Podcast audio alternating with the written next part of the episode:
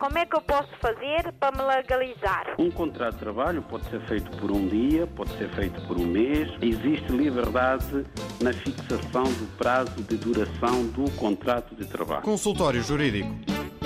Sejam bem-vindos. Votos renovados de muito boa tarde com Barigay no início do consultório jurídico que a seguir traz mais palavras. Prontos para daqui a pouco recebermos casos e pedidos de esclarecimento, mas antes de mais, vamos aos cumprimentos. Boa tarde e bem-vindo, Dr. Adriano Malalane. Vamos ao tema de hoje que é o esbulho. Boa tarde, David. Boa tarde aqui a nossa Jersey, que está aqui é no estúdio. Exatamente, e, e aos ouvintes também, naturalmente, que são a razão de ser da nossa presença aqui.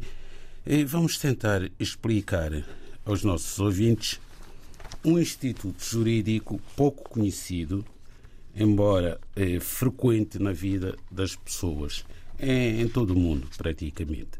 Vamos falar do esbulho. O esbulho é uma expressão pouco usual, mas os que lidam com o direito estão muito familiarizados com esta figura chamada esbulho. Bom, em síntese, o que é o esbulho?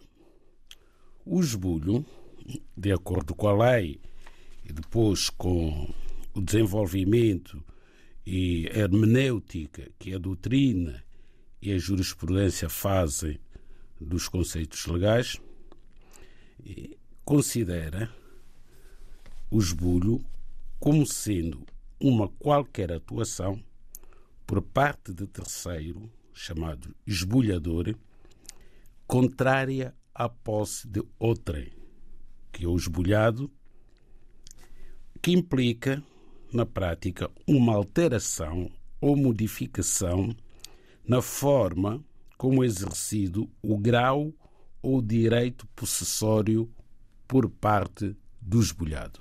Enfim, são conceitos jurídicos e muito técnicos que convém eh, tentar explicar numa linguagem mais acessível. Desde logo, temos que ter a noção da posse, porque o esbulho tem que ver com a posse de qualquer bem por parte do seu legítimo possuidor. Então, a posse, nos termos legais, é o poder que se manifesta quando alguém atua por forma correspondente ao exercício do direito de propriedade ou de outro direito real. Ora bom, então temos aqui dois conceitos a partir dos quais iremos desenvolver o conceito de esbulho. Primeiro, o conceito de propriedade, o direito de propriedade. O direito de propriedade é aquele direito que resulta do facto de um sujeito de direito ter uma coisa que pode considerar e deve considerar sua, caso tenha adquirido essa coisa nos termos da lei. Quando em direito se diz coisa, é um conceito mais abrangente. Coisa pode ser uma casa, pode ser um cão, pode ser um terreno. Portanto, é uma coisa para o direito. Um bem. Um bem, exatamente. Então, quando alguém é proprietário de um bem, normalmente o proprietário do bem tem a respectiva posse podendo exercer todos os direitos inerentes à posse.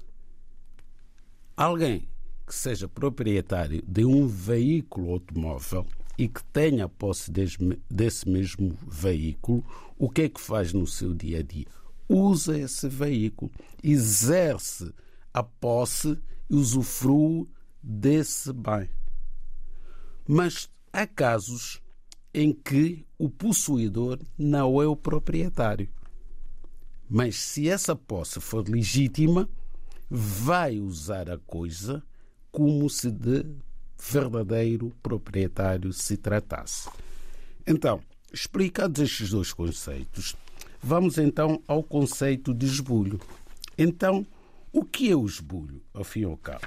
O esbulho é um ato jurídico, um ato material, mas que tem tradução jurídica, pelo qual alguém que nada tem que ver com a posse se apropria de forma ilegítima da posse de um determinado bem, usando violência. Essa violência que usa para se apropriar do bem, tanto pode ser contra a própria pessoa do possuidor, como pode ser contra o próprio bem que adquiriu de forma ilegítima, esbulhando o seu verdadeiro dono. Onde é que nós já vimos isso? Já vimos em muitas situações. Arrisco mesmo a perguntar se uh, o caso de roubo pode ser uma delas. Roubo já estamos a entrar na área do crime. E no esbulho, normalmente não há crime. Apesar da palavra violência. Sim, esta violência que é usada não é aquela violência que se exerce na prática de um crime. De facto, quando alguém usa violência para se apropriar de uma coisa, pode estar a praticar um crime. Mas aqui queríamos ficar no plano jurídico, porque onde é que nós queremos chegar? Queremos chegar aos meios de defesa da posse. Portanto, queremos ir ao encontro do esbulhado que perdeu a posse do seu bem e que pretende recuperar essa mesma posse.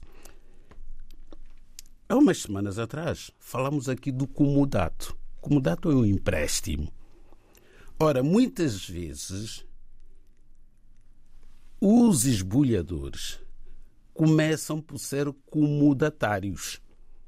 Pedem emprestado um determinado bem, depois, quando o legítimo possuidor do bem o quer recuperar, eles usam o esbulho para não devolver, para não restituir a posse do bem.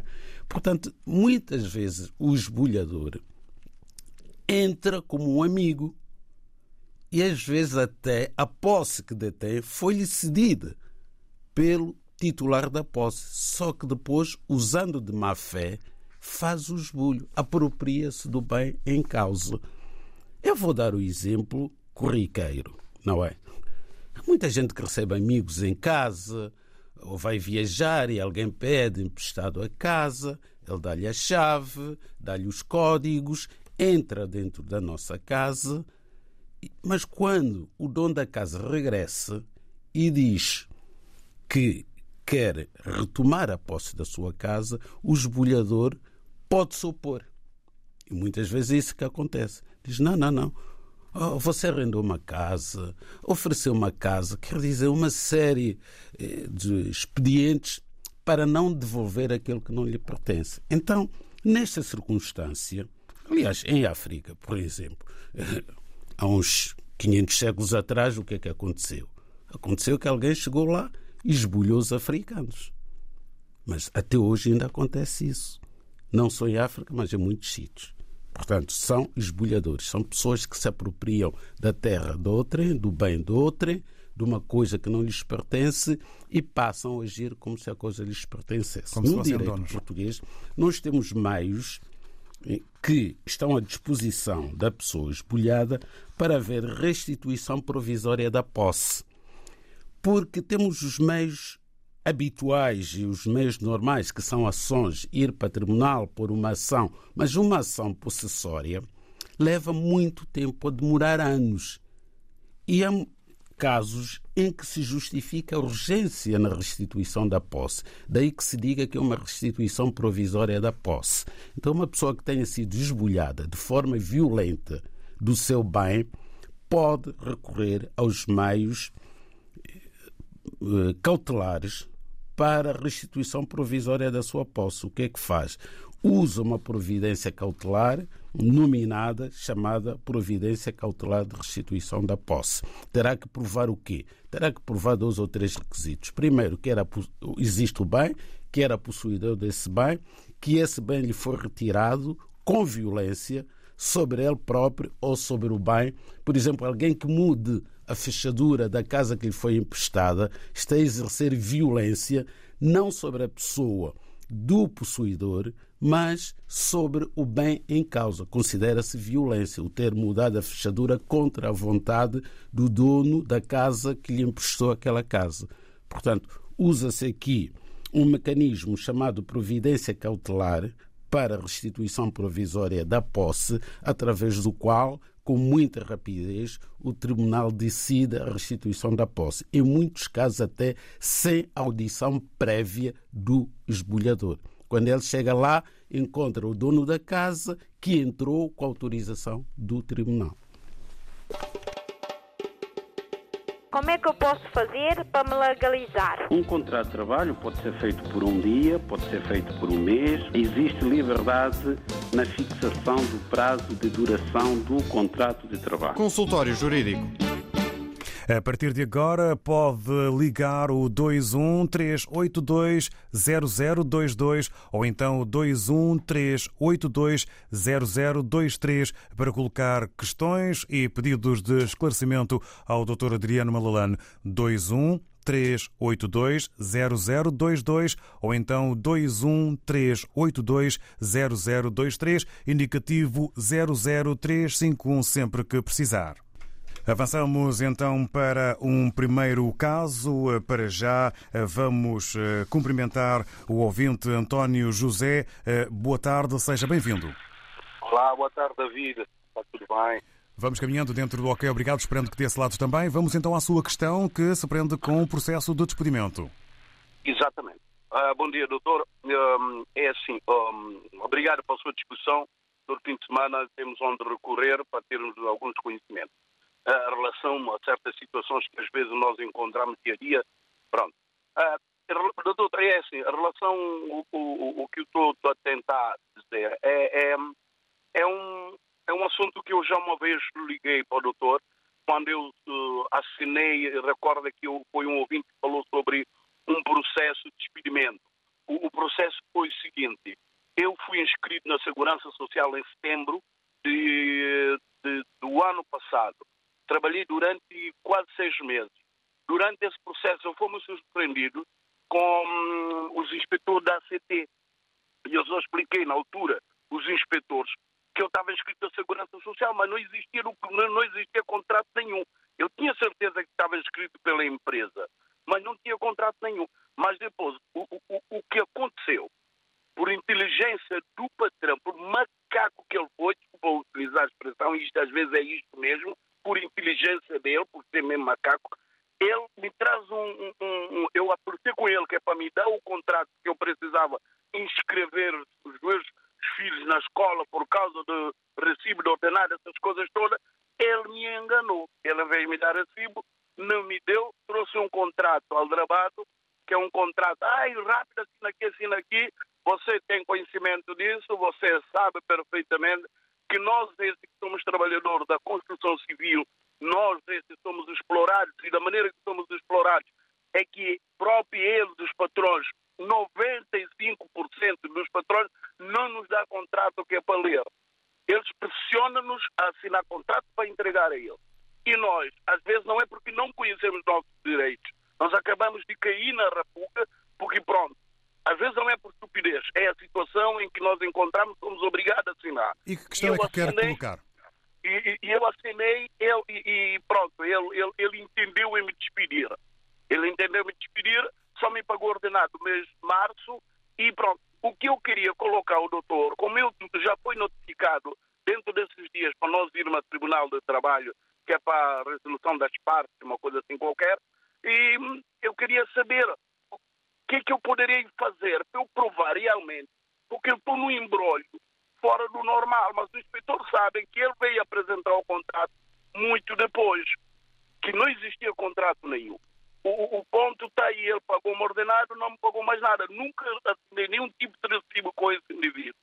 E eu estou agora embaraçado porque eu tenho que ir lá próxima semana, que é para tratar daquilo, a empresa também já foi notificada. Ficamos então. A ideia... Com... Diga, diga, para terminar. A, a ideia foi esta aqui, porque eu, eu, se os inspetores, provavelmente, não sei, se poderá sequer, né, o, o, o, tribunal solicitar, o advogado solicitar os inspetores de Santarém para realmente comprovar que o contrato vem muito depois.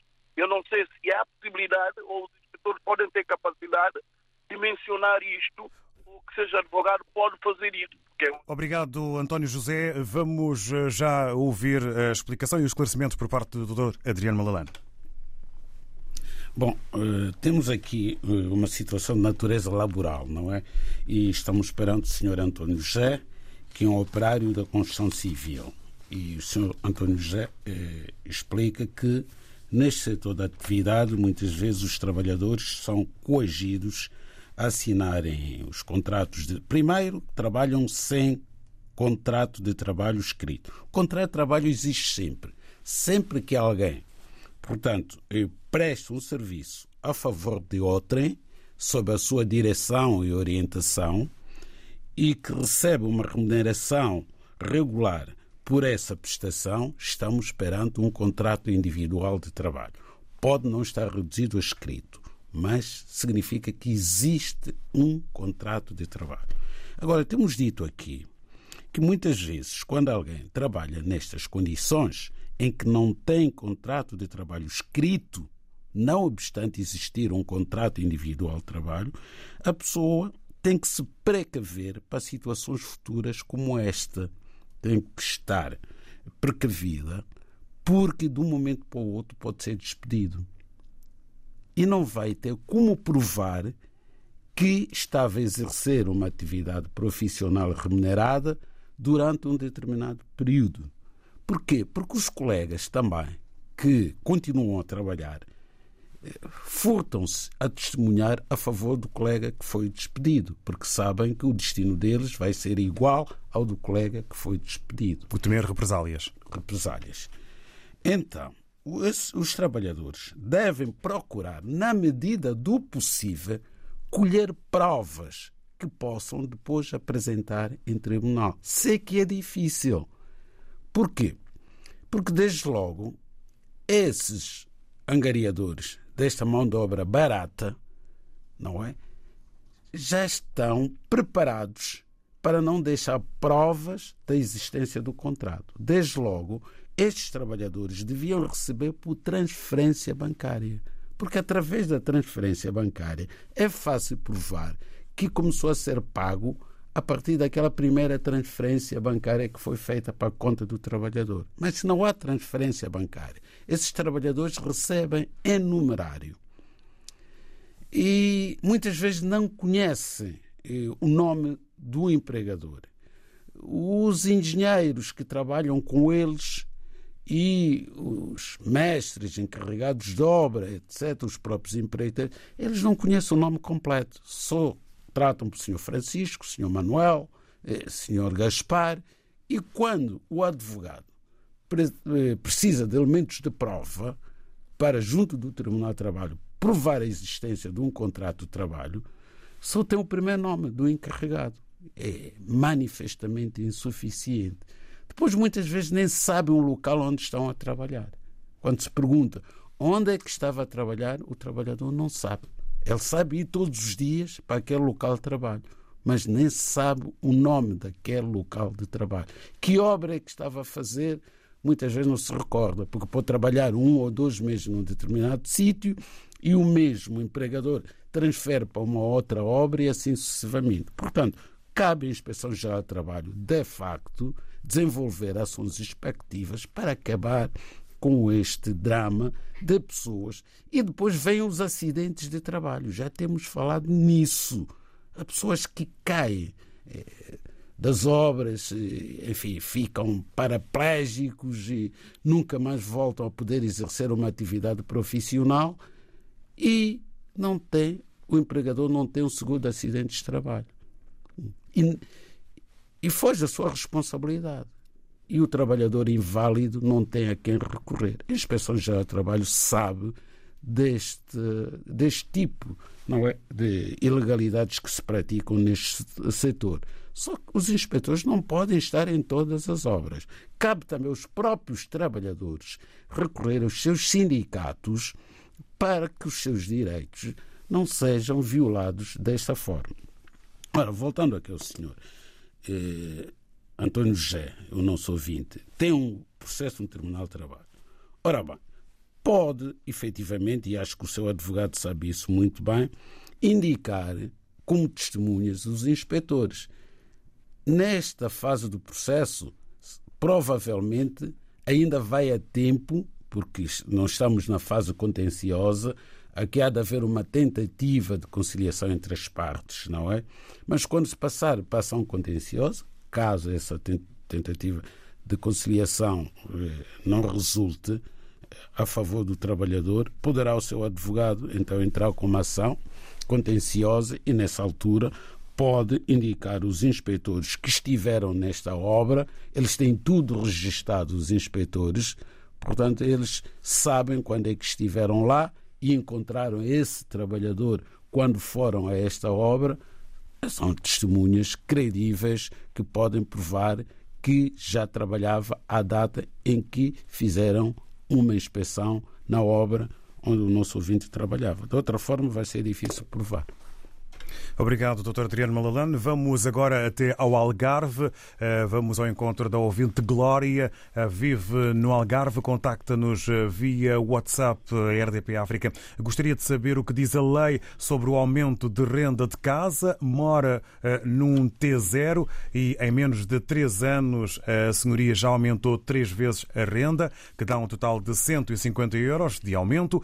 Quer saber se tem algum direito pela lei em reclamar, pois crê que brevemente a senhoria voltará a aumentar e está a ficar cada vez mais difícil cumprir eh, com as eh, obrigações gerais. Eh, é o que nos escreve a ouvinte Glória. Bom, esta questão não é nova e temos procurado ao longo das últimas semanas falar sobre esta matéria, em que é claro que não pode haver três aumentos de renda num ano. As rendas estão praticamente congeladas. Todos os anos, o governo, através de uma portaria que publica nesta altura do ano, define o coeficiente do aumento de renda para o ano seguinte e que vale durante todo o ano. Ora, o coeficiente de aumento de renda em 2022 foi de 0,99%. Não há nenhuma renda que possa aumentar 150 euros, só se for uma renda de 3, 4, 5 mil euros. Agora, a renda que o ouvinte está a pagar, muito provavelmente, não chegava inicialmente aos 400, 500 euros. Como é que pode aumentar 150 euros? Esse aumento é ilegal. Os ouvintes têm que se habituar a consultar os advogados para defender os vossos direitos, uma vez que são questões técnicas difíceis de compreender. Nos últimos anos, por exemplo, 2000, este ano o aumento foi 1,09%. É residual este aumento. Nos outros anos, o ano passado foi 0,90%, no ano anterior 0,89%, e assim sucessivamente. Quer dizer, nos últimos 5, 6, 7, 8, mesmo 10 anos, o aumento de renda não passou de 0,90%. Só o ano passado é que aumentou 1,09%. Estes aumentos são anuais e são estes aumentos que devem se aplicar às rendas. Não pode o senhorio aumentar três vezes o valor da renda num só ano. Isso é manifestamente ilegal. O que o ouvinte deve fazer é procurar um advogado, vai ajudá-lo a calcular o valor em que devia estar a renda. Mas como não reclamou, foi pagar, agora vai ser mais difícil. Mas penso que ainda vamos a tempo de ao nosso ouvinte calcular o valor legal que, que deveria estar a pagar e ser esse o valor a pagar. Não pode aceitar que a renda aumente três vezes no período de um ano. Isso não existe em lado nenhum. Como é que eu posso fazer para me legalizar? Um contrato de trabalho pode ser feito por um dia, pode ser feito por um mês. Existe liberdade na fixação do prazo de duração do contrato de trabalho. Consultório Jurídico. Vamos agora receber o ouvinte Alexandre. Muito boa tarde, eh, bem-vindo. Eh, traz-nos um tema, uma questão eh, sobre nacionalidade, não é? Sim, sim. Faça favor, está no ar, pode colocar a questão ao Dr. Adriano Malalane. Ok, bom dia, sou o Dr. Malalane. A minha questão é o seguinte. A minha irmã e o meu sobrinho, ambos estão em Portugal e nós estivemos no CEF, acabamos de fazer o certificado CPLP. O que eu pergunto é o seguinte: a minha mãe é portuguesa, porque adquiriu a nacionalidade portuguesa. É, quais é são os passos que nós possamos seguir, se é possível ou não, para que eles façam o pedido da residência comunitária e, posteriormente, para a nacionalidade portuguesa? Obrigado, ouvinte Alexandre. Vamos escutar o Dr. Adriano Malalane. O senhor Alexandre e tem uma irmã e um sobrinho que já estão em Portugal e felizmente já têm autorização de residência. Obtiveram esta autorização de residência através do visto CPLP. Portanto, já estão a viver legalmente em Portugal. Bom, muito provavelmente a irmã do senhor Alexandre já deve ter mais de 18 anos.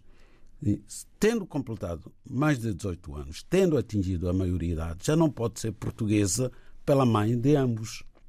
Porque a mãe é portuguesa por naturalização. Diz que adquiriu a nacionalidade portuguesa, isto é, naturalizou-se cidadã portuguesa. Então a irmã tem que viver legalmente em Portugal durante cinco anos para, querendo, se naturalizar cidadã portuguesa. E o mesmo irá acontecer com o sobrinho do Sr. Alexandre, portanto, filho da irmã.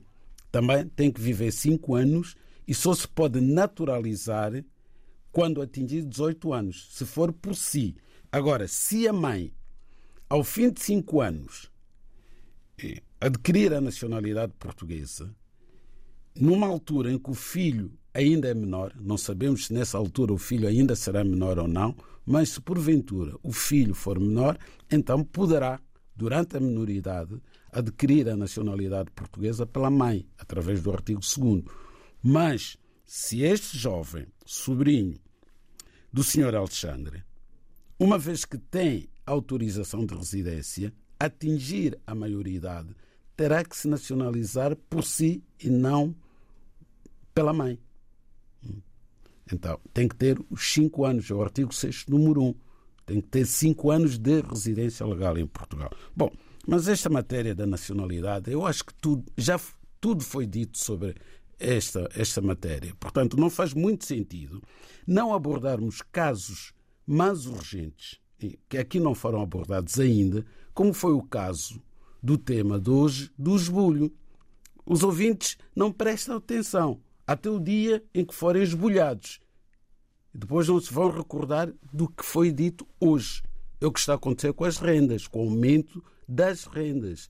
Temos dito todos os sábados aqui que é uma portaria do Ministério das Finanças que fixa o coeficiente para aumento de renda e que a renda não pode aumentar para além desse coeficiente. É muito fácil de calcular o valor do aumento. É só multiplicar o valor da renda pelo coeficiente de 0,1%. É uma coisa eh, residual. Quase Temos... que dá para fazer de cabeça.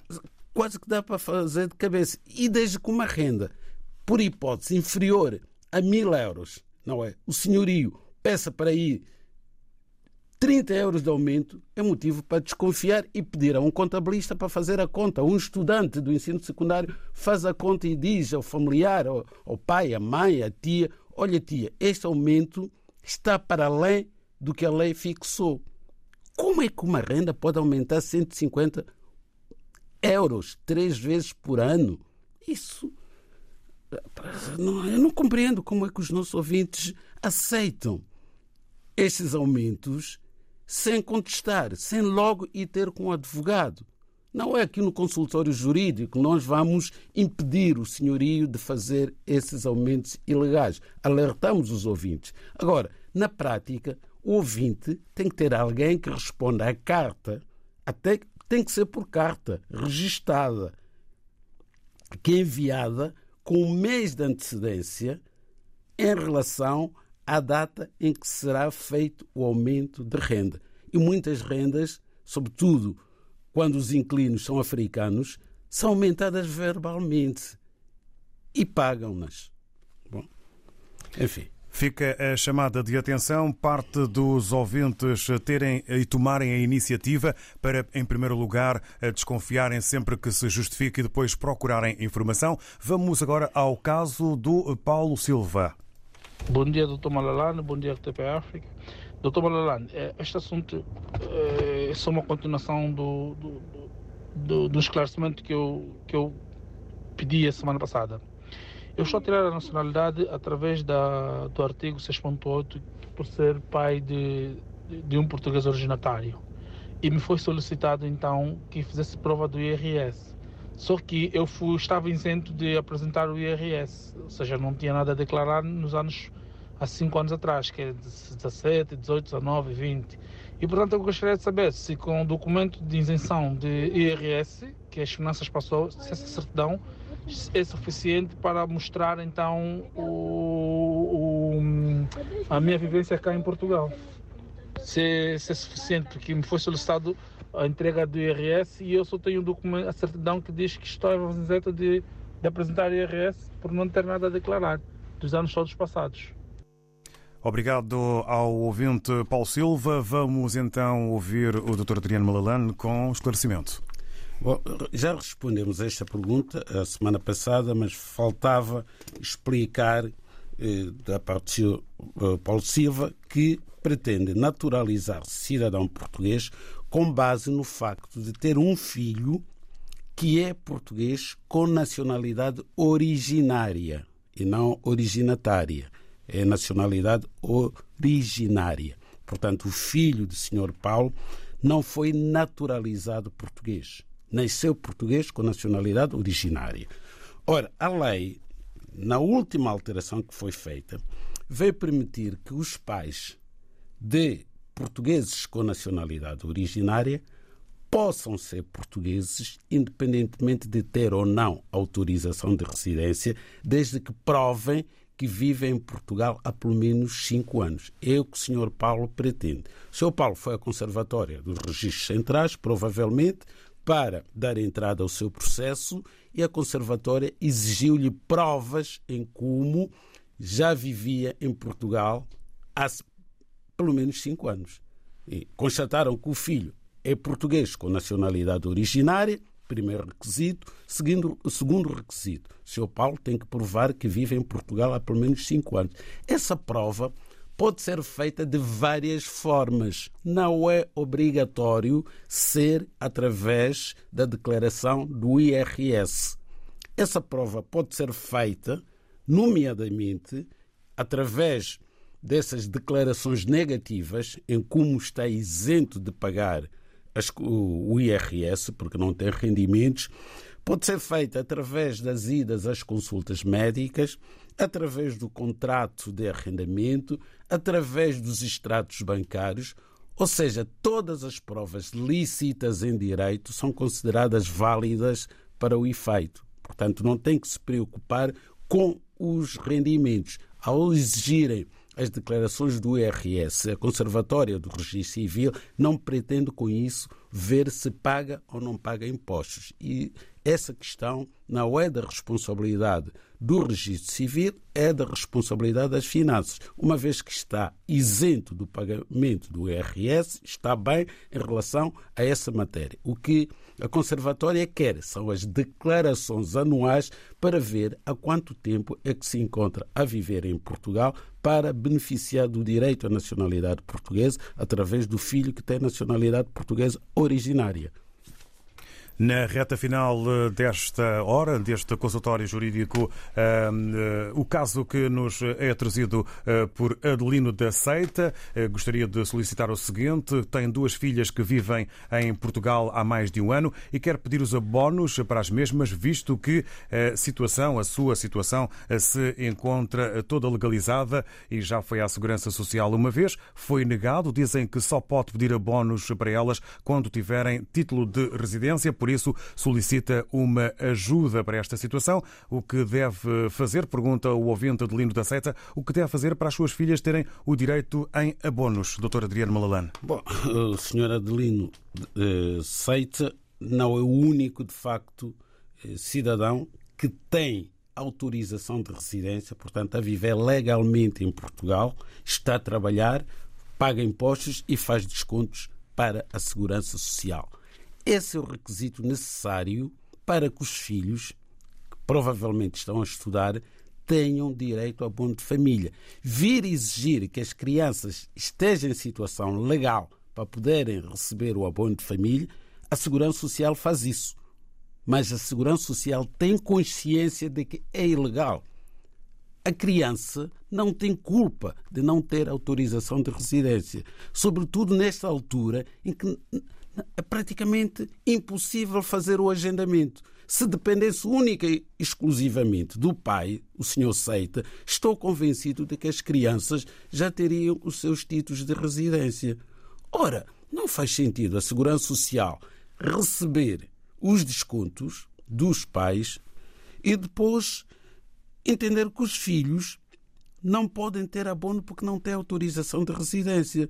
Se fosse assim tão fácil, muito provavelmente o Sr. Paulo teria saído da Segurança Social, tinha entrado no CEF e saía com autorização de residência para os filhos. Mas sabemos que não é assim. Mas esta forma de atuação da Segurança Social tem que ser resolvida é através da tutela, é através do Ministério da Segurança Social, que pode e deve aprovar eh, um documento legal, um diploma legal, a dizer que todas as crianças que reúnam condições para beneficiar do abono devem recebê-lo. Porque, por exemplo, até crianças que têm autorização de residência, mas que se encontra caducada e automaticamente é-lhes cortado o abono de família. Isso não faz sentido em lado nenhum. Fica o esclarecimento. Obrigado, Dr. Adriano Malalane. Como é que eu posso fazer para me legalizar? Um contrato de trabalho pode ser feito por um dia, pode ser feito por um mês. Existe liberdade na fixação do prazo de duração do contrato de trabalho. Consultório Jurídico